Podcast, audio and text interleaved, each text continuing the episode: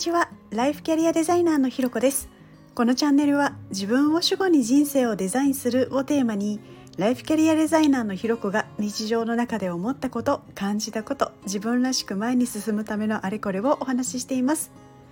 今日も耳を傾けてくださってありがとうございます。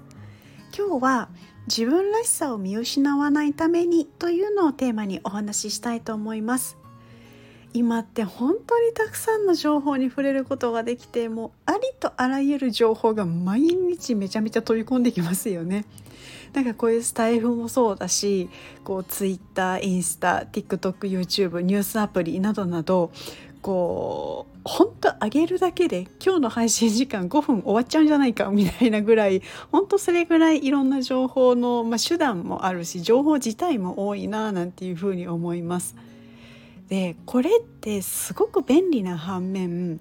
情報がありすぎて選べない、まあ、だからとりあえず流行ってるものみたいな自動思考にもなりがちなんだよなっていうことをちょっと思うんです。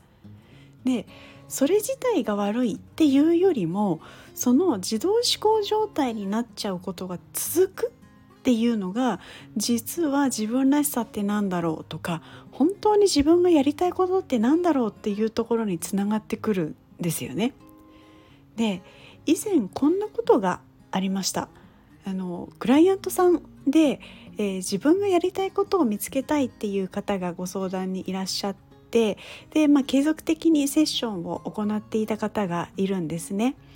で最初はこうツイッターとかゲームとか本とかまあ、今あのその方がやっている理由っていうものが、まあ、なんとなく流行ってるからとか、まあ、周りが読んでるからとかやっているからみたいなのが理由で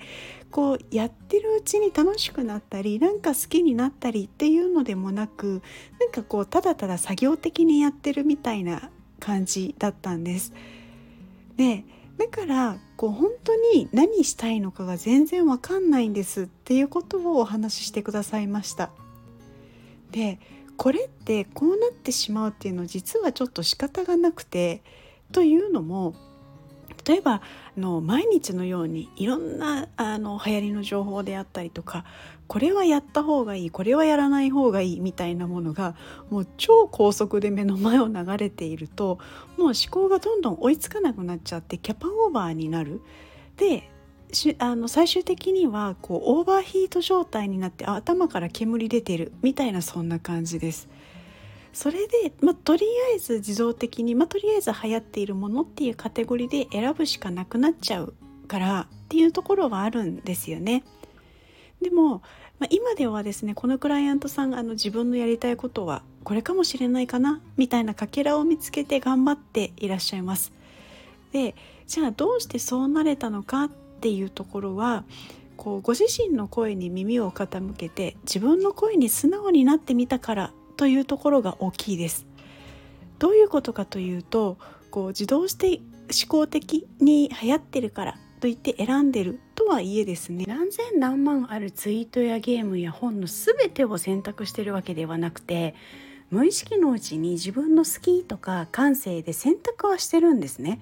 ただ意識してなかったっていうだけなんです。で今まで無意識だったところに意識を向けるので時間はやっぱり多少かかるんですけれど今自分がいいねしてる SNS 投稿といいねしていない投稿は何が自分の中で違うのか今やってるゲームのどこが楽しい好き面白いっていうふうに思うのか読んでる本で面白いなって思ったところはどこなのかみたいに自分はどう感じているのか自分に本当に思っていることっていうのに意識を向けてみるんですね。それで徐々に自分の好きとか嫌いとか自分の本心みたいなものにもちゃんと気づけるようになってで自分らしさとか自分のやりたいことの種を再認識できたケースだったりします。なのでもしあ今これなんとなく見てるなとかなんとなく聞いてるなっていう風に感じたらですね是非何に惹かれてこれを見たんだろう聞いてみてこれのここが好きかも嫌かもみたいな自分の心の声を素直に聞いてあげてほしいなという風に思います。ということでですね今日は自分らしさを見失わないためにというのをテーマにお話ししましたここまで聞いてくださってありがとうございますいいね、コメント、レター、フォローいただけるととっても励みになります。よろしくお願いします。それではまた次回お会いしましょう。